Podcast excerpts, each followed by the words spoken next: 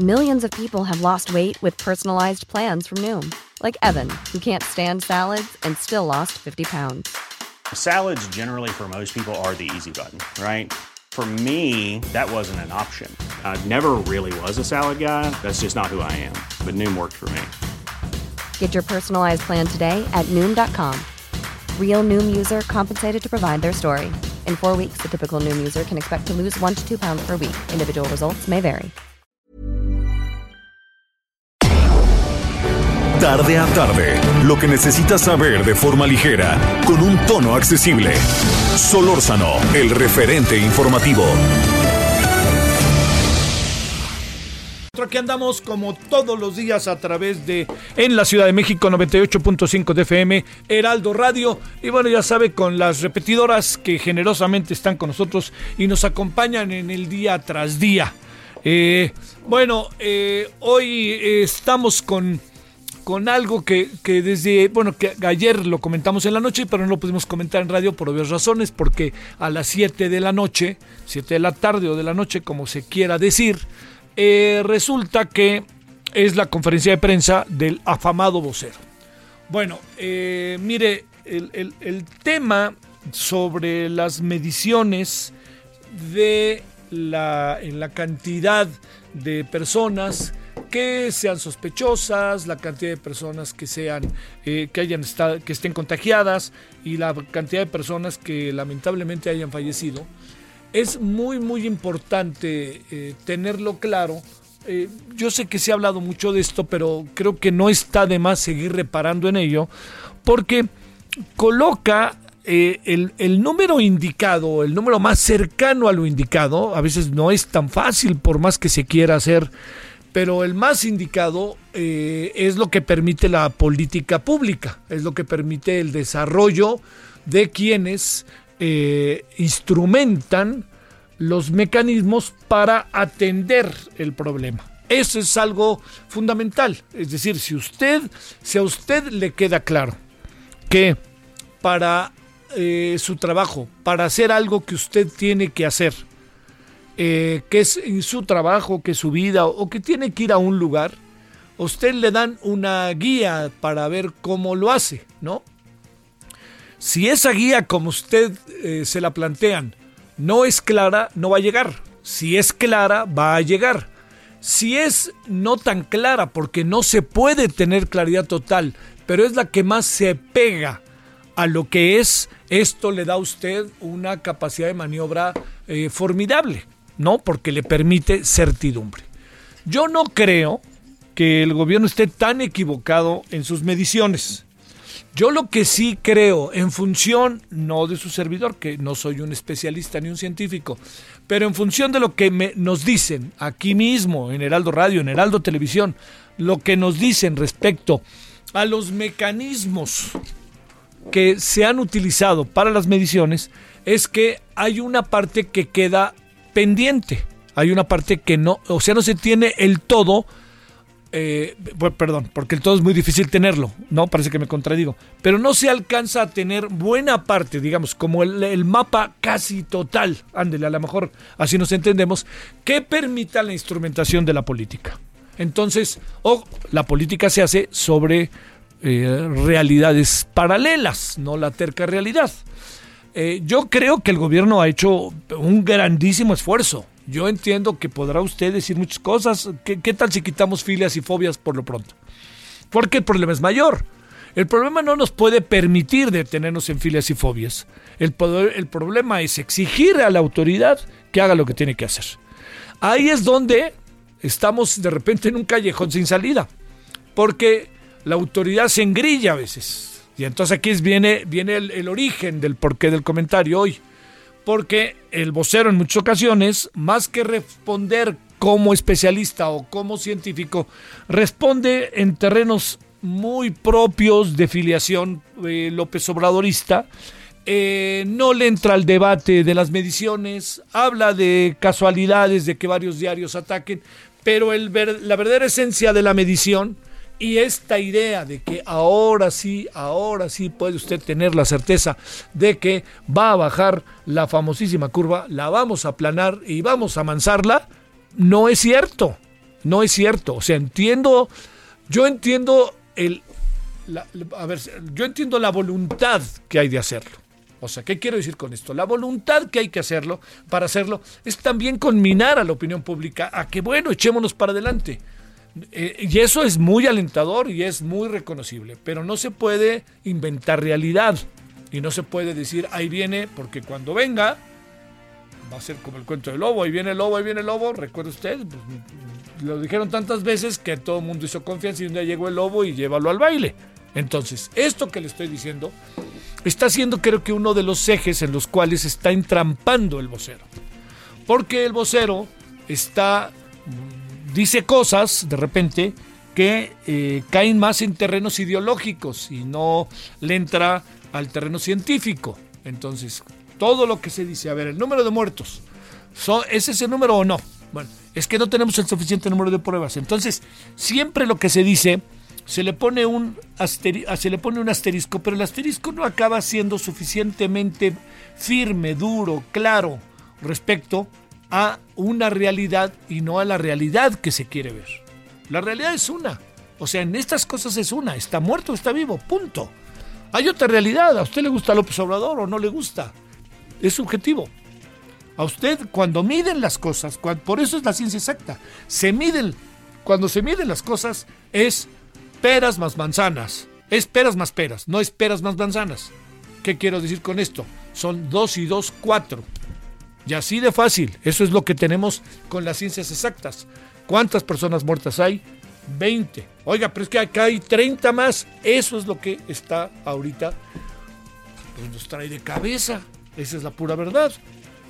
Porque al final de esta historia hay muchas voces que aseguran que hay más personas contagiadas, sospechosas y fallecidas. Y recuerde algo, estamos ante un fenómeno de salud brutal que tiene además en el centro algo que es como para colocarnos este, en dudas constantes, no por la autoridad, sino en dudas constantes por lo que significa el fenómeno. ¿A qué me refiero? Pues es asintomático. A ver, ¿qué significa asintomático? Asintomático significa que usted lo puede traer y ni color se da, para que lo entienda. Bueno, todo esto lo digo porque el vocero puede acabar. A ver, si al vocero le va todo bien, le va a ir bien a él, pero ¿quién se va a poner las medallas?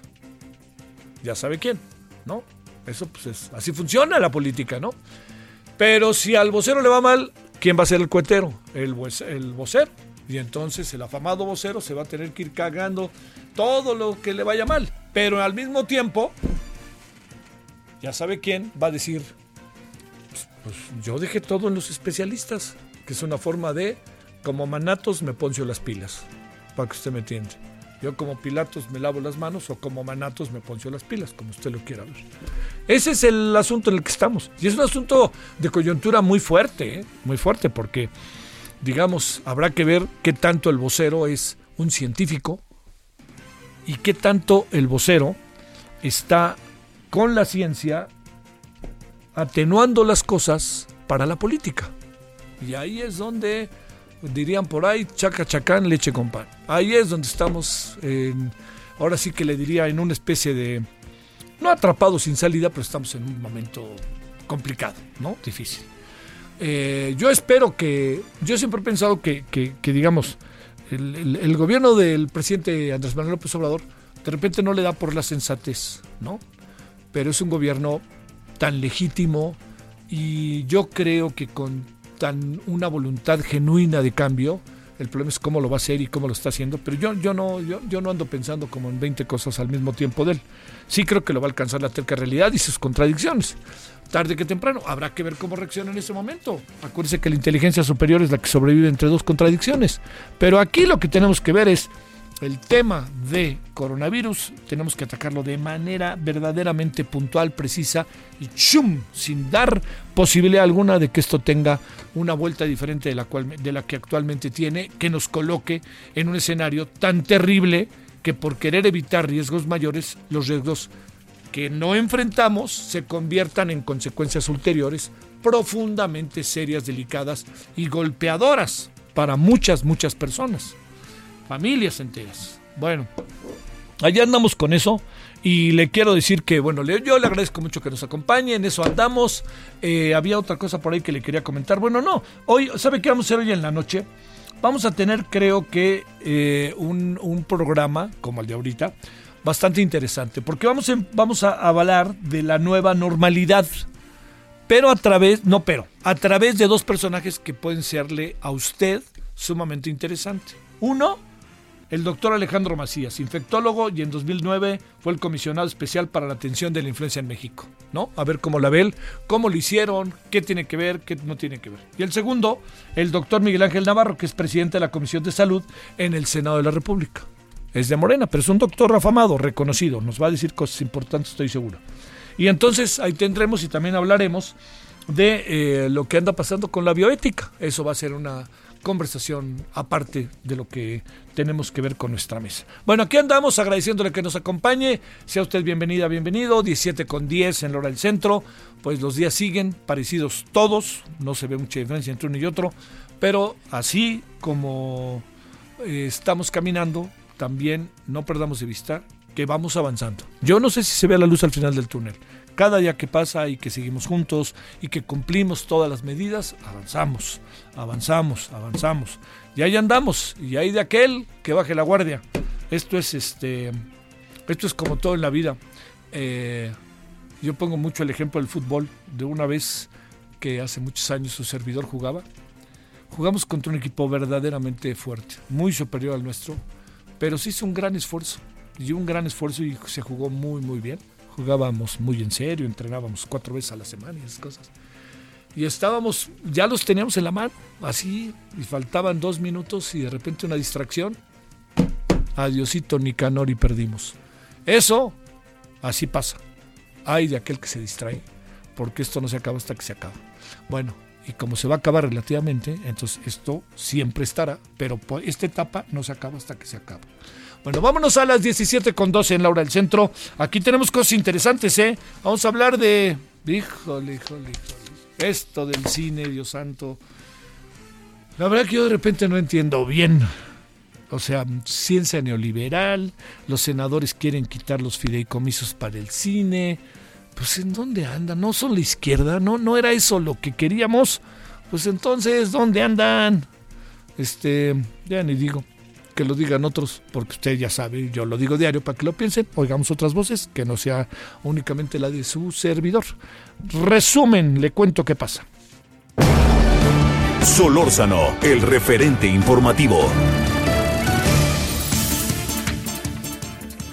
Bueno, vámonos entonces. Que le cuento que BBVA Research estima que en México el impacto económico tras la pandemia por COVID-19 podría generar pobreza en, 100, en 16, vámonos, 16.4 millones de mexicanos, mientras que el 26.6% de las personas estaría viviendo en pobreza extrema.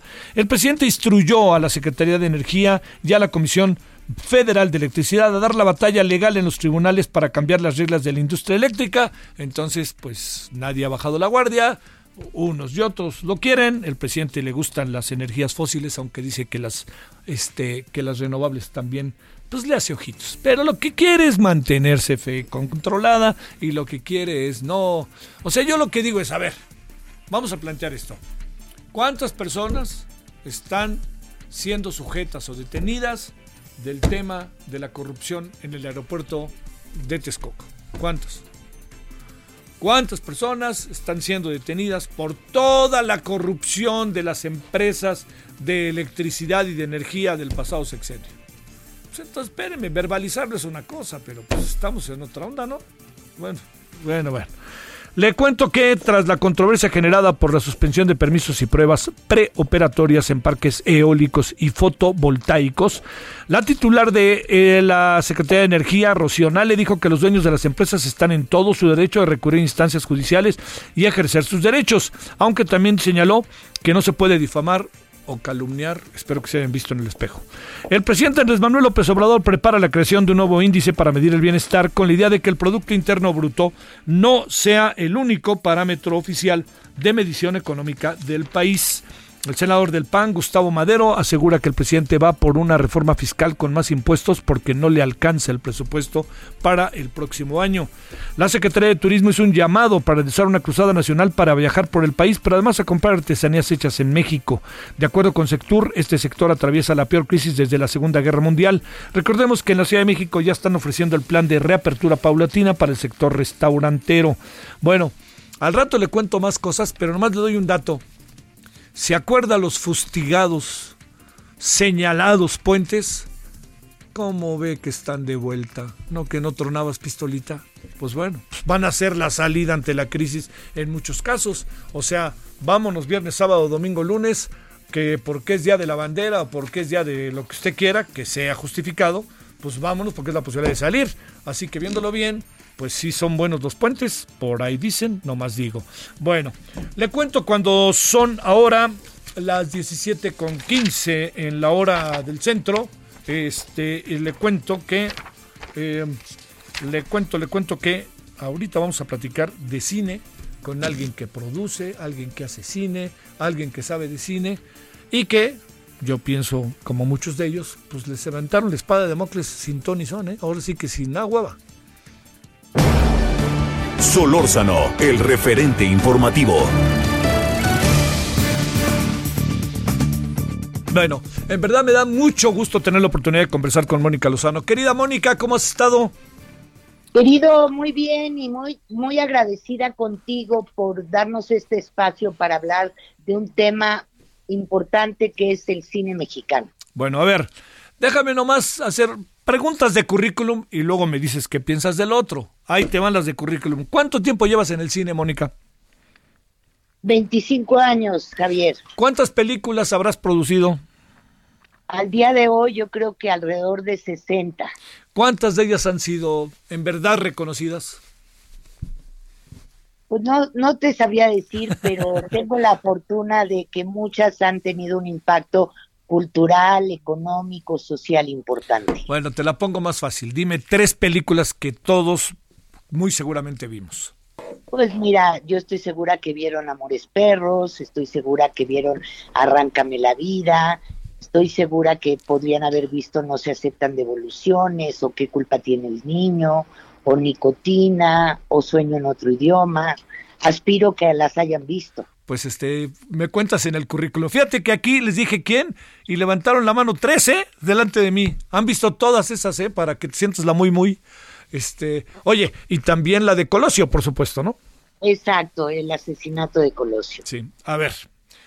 Te pregunto eso, Mónica, no por otra razón que por plantearte eh, alguien que es de cine, alguien que está en el cine, alguien que ha sido su vida el cine, ¿Qué es lo que está pasando y por qué hoy resultó la industria verdaderamente molesta y en verdad hasta protestó en función de la decisión, por cierto, de Morena, que yo nunca lo hubiera imaginado?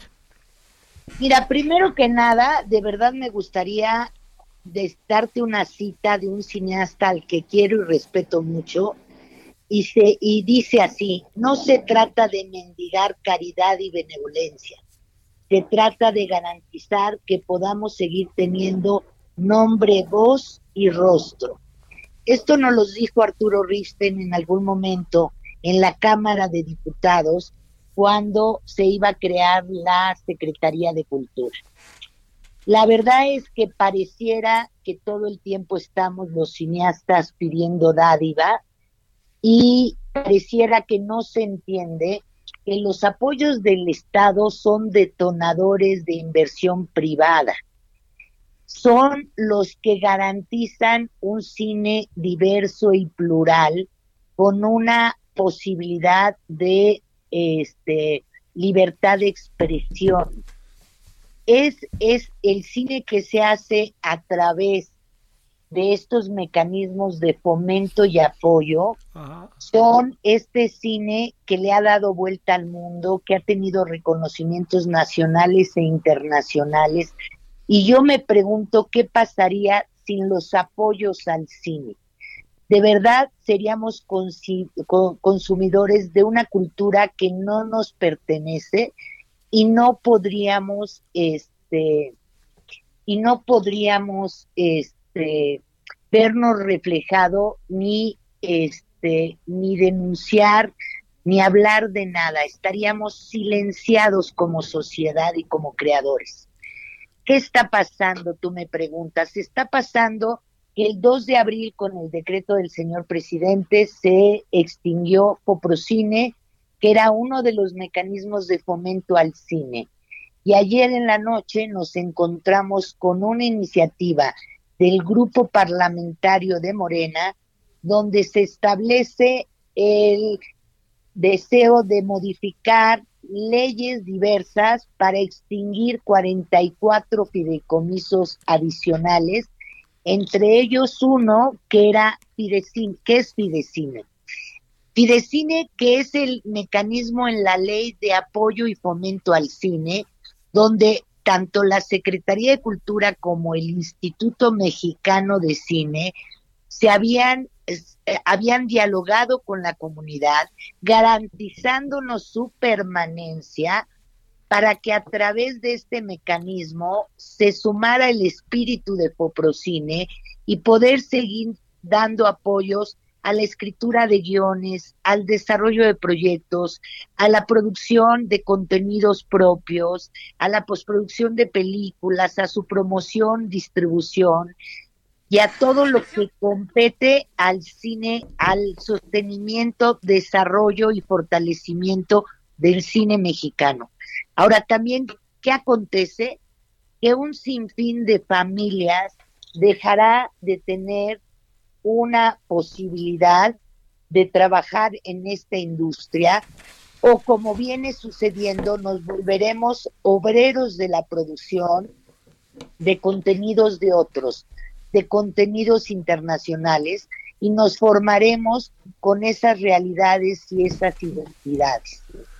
A ver, Mónica, déjame plantearte una segunda y última cuestión. Eh, ¿Bajo qué criterios se puede tomar esta decisión? Queda muy claro todos los efectos, las consecuencias que puede tener. Y segundo, ¿qué se puede hacer para hacer conscientes en la izquierda ¿quién lo iba a creer? Hacer consciente a la izquierda de Morena la importancia que tiene el cine en la vida y en la historia.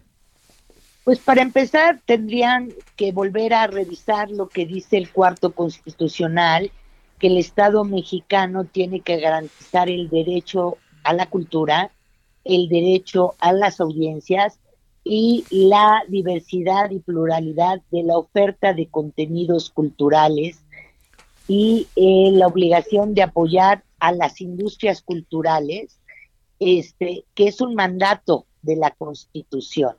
Y ahora parece, y es un derecho humano, o sea, no nada más es un invento de los que hacemos cine, es un derecho humano que quieren afectar y transgredir de manera importante.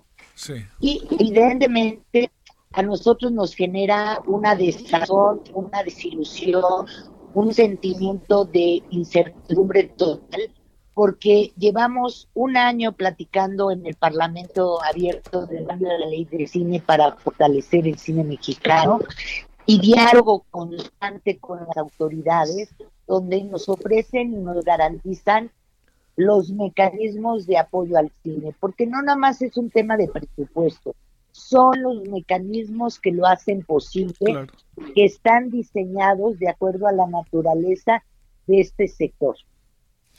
Bueno, Mónica, aquí estaremos las veces que sea necesario, ¿eh? Por favor, aquí estaremos las veces que sea necesario, Mónica. Te agradezco mucho que hayas estado con nosotros, Mónica Lozano. A ver, ¿ahí me escuchas, Mónica? No, se colgó en la parte final. Bueno. Oye, aquí estoy, se me fue, se me fue, bueno, perdón. Gracias, Mónica. Aquí estaremos y estamos. Igualmente, un abrazo grande. Gracias. Pausa.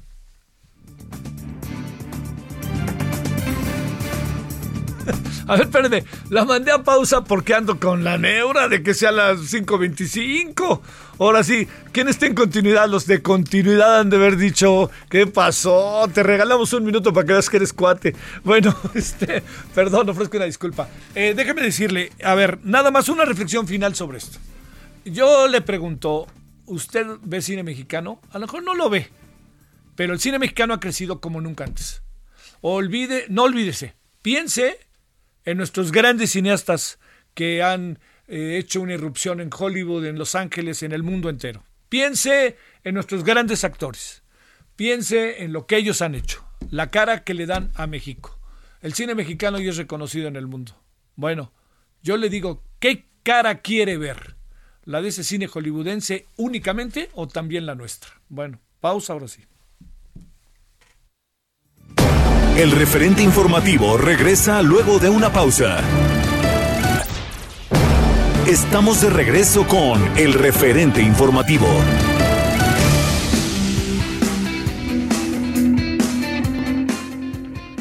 Gracias amigos, muy buenas tardes, esperemos se encuentren muy bien y pongan mucha atención porque en este momento les vamos a platicar de un cubrebocas NV95 espectacular, maravilloso, se adapta a nuestra cara, etcétera. Para eso ya nos va a platicar del otro lado del teléfono mi compañera, mi amiga, la guapísima Adri Rivera Melo. Adelante Adri. Muchas gracias, mi querida Moni. Y bueno, como tú bien lo mencionas, así es, el cubrebocas NV95 eh, pues está siendo utilizado en áreas de terapia intensiva, filtra el 95% del aire, tiene tres capas de filtración que son eh, termoselladas y no utiliza ni grapas ni pegamento. Es importante mencionar que este cubrebocas NV95 se ajusta a todo tipo de cara porque crea un sello hermético y lo que hace es bloquear el paso de los virus y de los patógenos, por supuesto, pero bueno, principalmente del COVID-19, brindando el 100% de protección, que eso es muy mm, importante. Este cubrebocas NV95 es de uso hospitalario, fue diseñado en Inglaterra, es totalmente lavable en casa y permite una utilización segura por 15 o 30 días cada cubrebocas, Mónica. Eso también es muy cómodo, la verdad. Claro, claro. Y tenemos una promoción sí. muy especial para todos nuestros amigos, para todos los radioescuchas, para que llamen ahora al 800 23 mil, repito, 800 23 mil. Si llaman en este momento van a recibir un paquete de 10 cubrebocas NV95 a precio de costo y si pagan con tarjeta bancaria se llevan gratis un esterilizador quirúrgico en aerosol. Y queremos invitarlos a que visiten hospitalar.mx porque Novilsa es la única compañía con productos de nivel hospitalario y no de uso doméstico para que no se confundan porque hay una gran diferencia.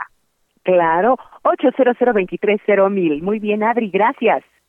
Gracias, buenas tardes. Continuamos, amigos, con el referente informativo. Solórzano, el referente informativo.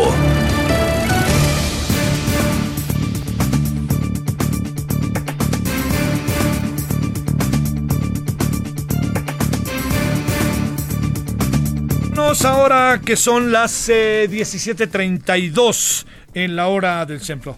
Eh, Dora Agusti es jefa de protección de UNICEF en México. Dora, gracias que tomas la llamada. ¿Cómo has estado? Hola, buenas. Muy bien. ¿Y tú? Eh, ¿cómo, ¿Cómo te va con el quédate en casa, eh? eh pues acostumbrándonos a, nueva, a esta nueva dinámica. Sí, claro.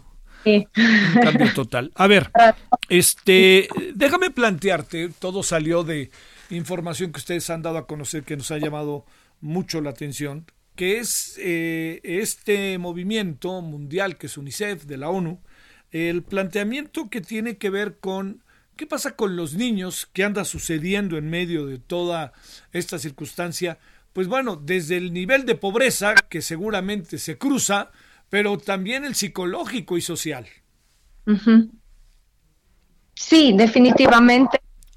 Em, la, situación eh, eh, que eh, genera cierta incertidumbre, estrés para todos nosotros, afecta también a los niños y, hasta de forma diferente y más intensa de cierta forma, porque un adulto puede explicar y procesar las, las situaciones de cierta forma racional un niño, una niña, según su etapa evolutiva, no, no siempre consigue racionarlo de esta forma. Entonces, eh, toda la angustia, la incertidumbre, el cambio de rutina, que es otro elemento muy importante, ver los papás estresados, las dinámicas familiares a lo mejor más tensas, todo eso puede generar mucho estrés también en los niños. Y, y, eso es importante entonces que lo sepamos como padres y madres de familia y que podamos eh, hablarlo, ¿no? Hablar de las situaciones, del por qué estamos aquí así, por qué es importante y sobre todo de las emociones que tienen los niños para que puedan procesarlo desahogarse y no se quede la ansiedad, digamos, y la angustia ahí adentro, teniendo a lo mejor efectos psicológicos más a mediano plazo. Hay una especie como de ABC, como de reglas básicas que puedan ayudar a los padres a enfrentar este asunto, porque también los padres estamos en un brutal galimatías, ¿no? Este, ¿no ves así las cosas, Dora? No, sí, definitivamente es difícil para todos y para los padres manejar eh, el, trabajo, la inseguridad, la incertidumbre, la escuela a distancia y otras actividades y e, es difícil. Entonces es normal que las dinámicas de convivencia familiar se vuelvan más tensas o hay que echarle más ganas, ¿no? Para trabajarlo. Eh, bueno, en nuestra página pueden encontrar varios recursos de pequeñas cápsulas, eh, mensajes que los papás pueden recibir como herramientas para manejar esta situación. En general, muy de forma resumida, eh, es importante establecer rutinas eh, para todos, para toda la familia, con espacios de recreo, de relajación, así como espacios productivos, eh, de aseos del hogar, así, mantener una buena alimentación, mantener algún tipo de ejercicio, casa y tener los espacios de recreo y relajación de convivencia familiar, donde se puedan hacer actividades que nos distraigan a todos, que permitan relajarnos Em, y, y, también espacios donde podamos, como decía, hablar con los niños de lo que está ocurriendo, cómo se sienten, cómo procesar sus emociones, ¿no? cómo se sienten sobre todo. Y luego es muy importante el autocuidado. Como adultos, como padres y madres, tenemos que autocuidarnos, encontrar nuestros espacios para relajación eh, y, para desahogar el estrés. Y luego hay, digamos, tips o, herramientas más prácticas que de situaciones como cuando uno se siente estresado y sabe que va a perder el control, tomar un, observarse, tomar una pausa, respirar eh, profundamente para poder relacionarse con los hijos de no en el momento de tensión, ¿no? Entonces, como tomar un break, un, momento y ya tratar de, em, de, hablarles. Y, al final, lo saber esta situación que es difícil para todos como una oportunidad también de convivencia familiar. Oye, este Dora, para cerrar, déjame plantearte, ¿tienen una idea de eh, lo que ha podido incrementarse, quizás la violenta, la violencia intrafamiliar, algo que esté pasando en las casas con los niños. Eh, lo digo en el fenómeno, la verdad, hasta donde se puede saber mundial, porque no creo que en este sentido podría agudizarse un poco más en México, un poco menos, pero no creo que México esté exento a lo que le pasa al mundo, ¿no? No, México no está exento y todo el mundo está sufriendo expuesto a este aumento de la violencia en el hogar. O ah. sea, es un aumento de estrés, de incertidumbre, inseguridad económica, desempleo, eh, restricción de movimientos. Entonces, son todos factores que interrumpen nuestra dinámica, que mm, debilitan los factores de protección eh, para un niño, que son eh, un entorno familiar más, digamos, armonioso, ir a la escuela donde tienen su rutina, pero también donde pueden encontrar una válvula, un escape para reportar algún episodio, eh, para tener acceso a sus amigos o a sus familiares. Entonces se debilita toda la red de apoyo alrededor de un niño, alrededor de una familia. Y, eh, pero insisto que eh, el aumento de violencia ocurre en hogares que generalmente ya tienen dinámicas violentas, pero México ya tenía un problema importante en este sentido. Eh, ya antes de la pandemia sabíamos que seis de cada diez niños habían sufrido alguna forma de disciplina violenta y eh, casi una de dos mujeres vive alguna forma de violencia de pareja. Entonces la violencia doméstica, el maltrato en el hogar es una práctica bastante común eh, y, y, con, repito, con estos factores que alteran la normalidad, es normal o es común que aumente la incidencia de la violencia en México como en otros eh, países. Dora Justi, jefa de protección de UNICEF México. Muchas gracias, Dora, que estuviste esta tarde con nosotros. Gracias a ustedes. Bonita tarde. Gracias, muchas gracias. Bye. Bueno, son ahora las 17.39 en la hora del centro. Solórzano, el referente informativo. Sigamos con el tema, particularizándolo y sobre todo porque a través del Observatorio Nacional Ciudadano se han hecho trabajos de investigación profundamente interesantes. Y ya ve que hemos entrado en una especie de rebatinga que si el 90% de las llamadas son falsas o no, o todas esas, perdón, todas esas cosas que se dicen que están ahí en la mesa, pues la gran pregunta, la gran pregunta es este realmente qué está pasando y sobre todo a través de aquellos que investigan profundamente y de lo que lo hacen con profunda seriedad y que además uno sabe que este es parte de su vocación de vida, ¿no? Francisco Rivas, director general del Observatorio Nacional Ciudadano. Francisco, ¿cómo has estado? Qué gusto, Javier, como siempre, escucharte, saludarte a ti y al auditorio. Buenas tardes. Sabes que además me da particular gusto de tener la oportunidad de conversar contigo. A ver, este, ahorita hablábamos con, eh, con Dora Justi, que es la jefa de protección de UNICEF México, un poco como para abrir el tema y ver cómo pasa todo esto con los niños, cómo pasa con ciertos sectores de la población. A ver, en lo general, ¿qué alcanzas a encontrar con el tema violencia, Francisco, a lo largo de coronavirus, de la pandemia. ¿Qué has visto? ¿Cuáles serían como los grandes hallazgos del trabajo que ustedes hacen? Mira, como sabes, cuando hablamos de violencia estamos hablando evidentemente pues de algunos, por ejemplo, de los delitos que son la privación de la vida de las personas, los homicidios, como estás hablando de las lesiones dolosas, cómo estás hablando de la violación sexual, cómo estás hablando de la violencia familiar, que es también un delito, pero que pasa por mecanismos absolutamente diferentes. Entonces, hoy, si volteamos a ver los homicidios, tú sabes muy bien que marzo fue el segundo peor mes de la historia del país en, por número de homicidios que se cometieron, y abril pues también presenta un crecimiento de este delito y se posiciona como el número 11. Si comparamos abril 2020 contra abril 2019, tenemos un aumento de más del 6%. Si se compara el periodo enero-abril 2019 contra enero-abril 2020, tenemos un crecimiento de aproximadamente el 2%. Y te digo, si vemos solo al mes, pues es el onceavo peor mes desde que tenemos registro. Y en ese sentido, también vemos eh, que 2019 cerró como el peor año en materia de violencia familiar y hoy pues hay un repunte de esta a pesar de que las denuncias han venido cayendo. Nosotros estamos trabajando en un convenio de colaboración con la Red Nacional de Refugios, pero tenemos un área de atención a víctimas y encontramos que efectivamente en un momento en donde la gente tendría que ir a denunciar, las mujeres principalmente, que están siendo víctimas de la violencia, los adultos mayores, pues realmente no, no están asumiendo ese riesgo porque esto implica, pues, desde el desconocimiento generalizado, salir a hacer la denuncia a una agencia de Ministerio Público.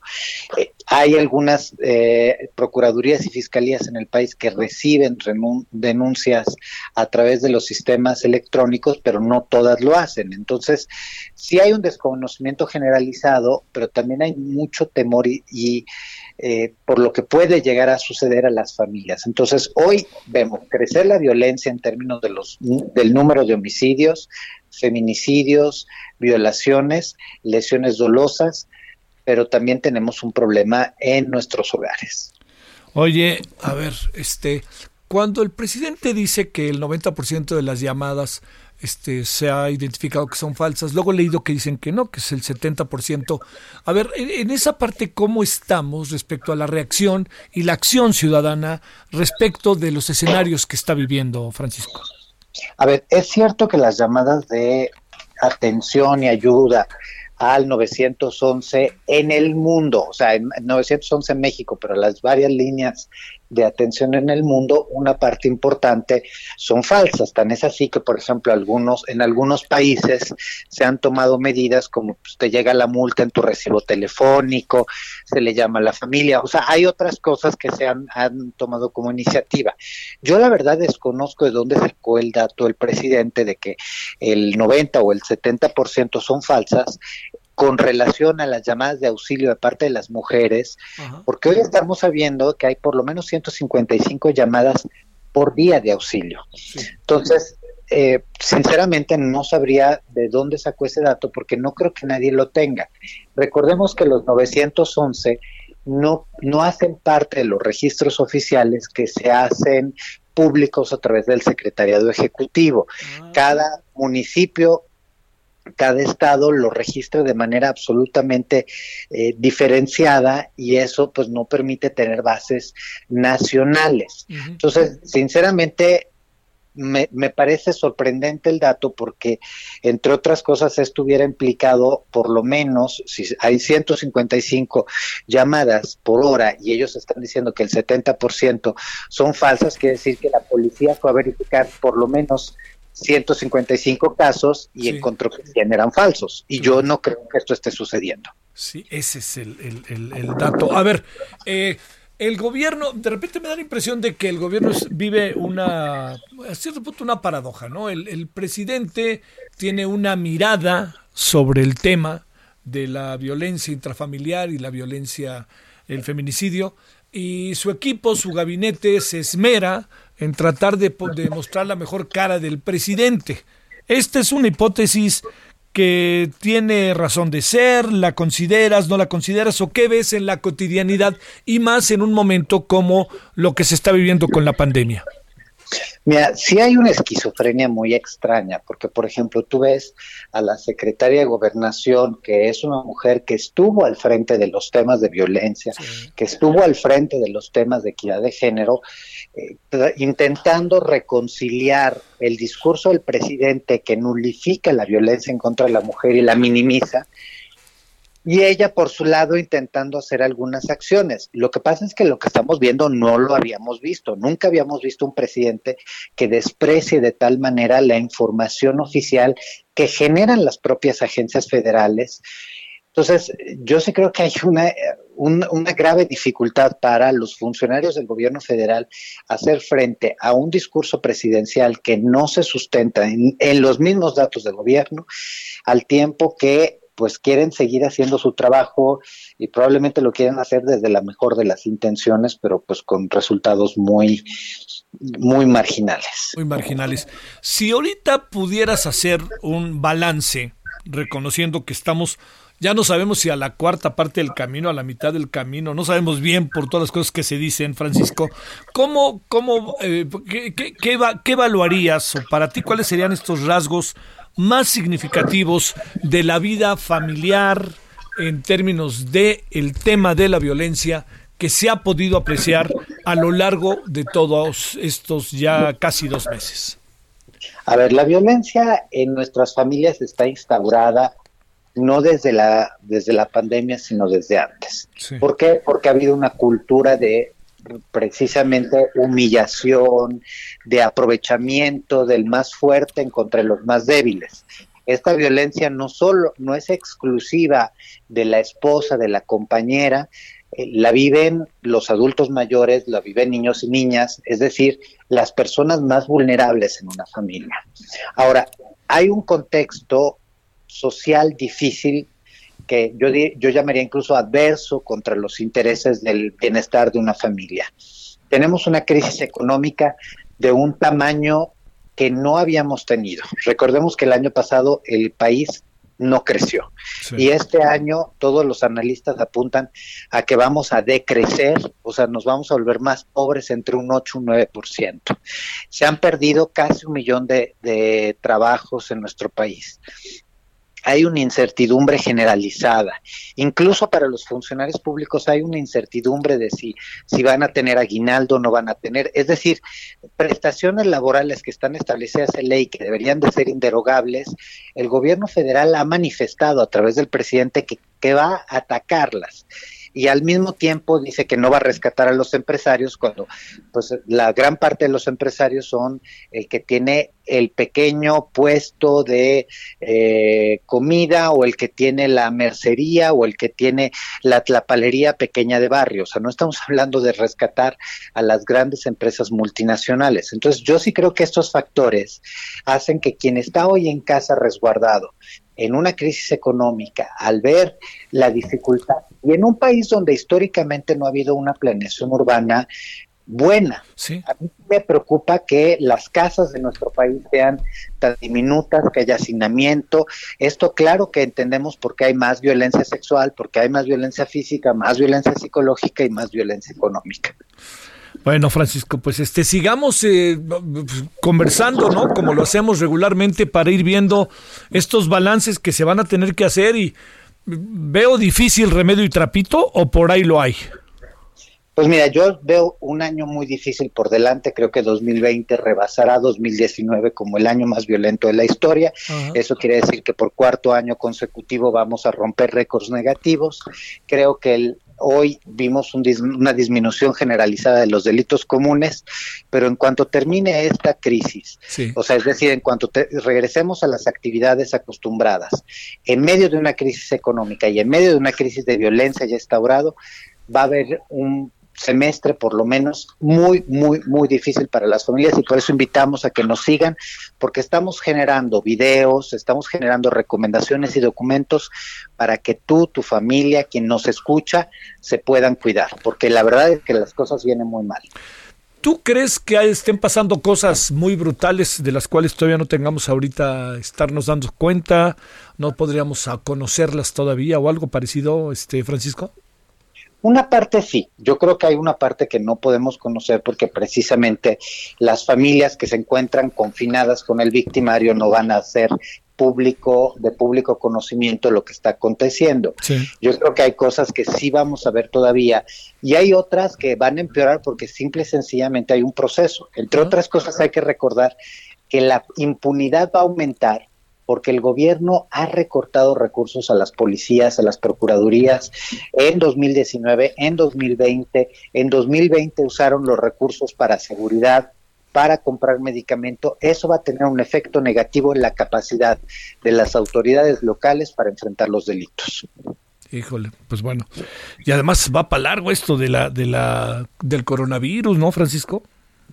Pues es que todos los días nos dicen que ya se aplanó la curva, pero todos los días aumentan los contagios y los homicidios. Lamentamos decir que, por ejemplo, en la oficina, el papá de una compañera perdió la vida, oh.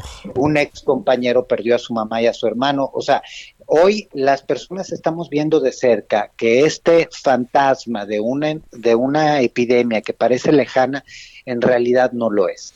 Yo creo que es importante que todos nos cuidemos, es importante que tratemos de resguardarnos, pero también es entendible a las familias que hacen lo posible por regresar a la cotidianidad, porque no todos tenemos la posibilidad de estar en un espacio amplio, porque no todos tenemos seguridad en nuestras casas y porque no todos tenemos garantizado el pan de cada día. Te mando un gran saludo, como siempre, y mi agradecimiento, Francisco Rivas. A ti, Javier, un abrazo y un saludo a todo el auditorio. Gracias, director general de Observatorio Nacional Ciudadano. Solórzano, el referente informativo. Vamos, vamos, vamos cerrando. Y a ver, Francisco Nieto, que el presidente trae otra idea de cómo medir el crecimiento, ¿verdad? Sí, Javier, ¿qué tal? Muy buenas tardes. Hoy en, en la mañana el presidente informó que prepara la creación de un nuevo índice para medir el bienestar y la felicidad con la idea de que el Producto Interno Bruto no sea el único parámetro oficial de medición económica del, del país.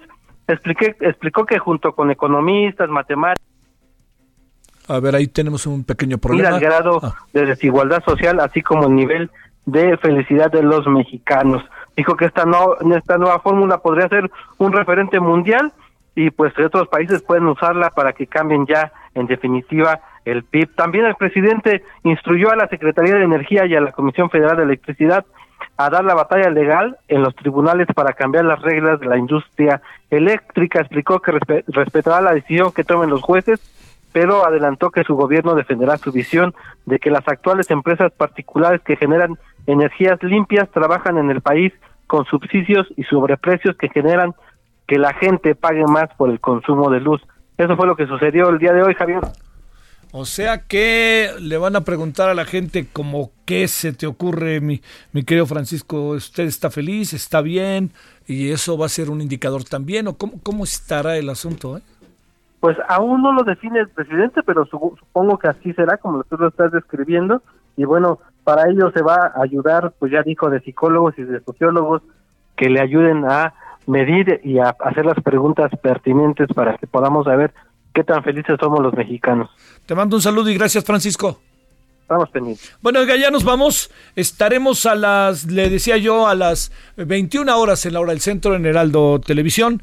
Eh, pues mire, eh, a ver, ver el regreso desde la óptica de la instrumentación de políticas para poder hacerlo, para poder cómo instrumentarlo, así de fácil. Y entonces en eso va a estar con nosotros Alejandro Macías, el doctor, y va a estar el senador Miguel Ángel Navarro a ver cómo, cómo ven ellos las cosas. Y vamos a tener toda la información todos los días, la conferencia a las 7 y todo lo que seguimos y nos acompaña. Bueno, pásela bien, buenas tardes y hasta el rato. Estemos juntos, pero distantes. Le agradezco que haya estado con nosotros aquí en el Aldo Radio. Adiós. Hasta aquí, Solórzano, el referente informativo. Hi, I'm Daniel, founder of Pretty Litter. Did you know cats tend to hide symptoms of sickness and pain? I learned this the hard way after losing my cat, Gingy. So I created Pretty Litter, a health monitoring litter that helps detect early signs of illness by changing colors, saving you money and potentially your cat's life. Pretty Litter is veterinarian developed, and it's the easiest way to keep tabs on your fur baby's health right at home. Go to prettylitter.com and use code ACAST for 20% off your first order and a free cat toy. Terms and conditions apply. See site for details.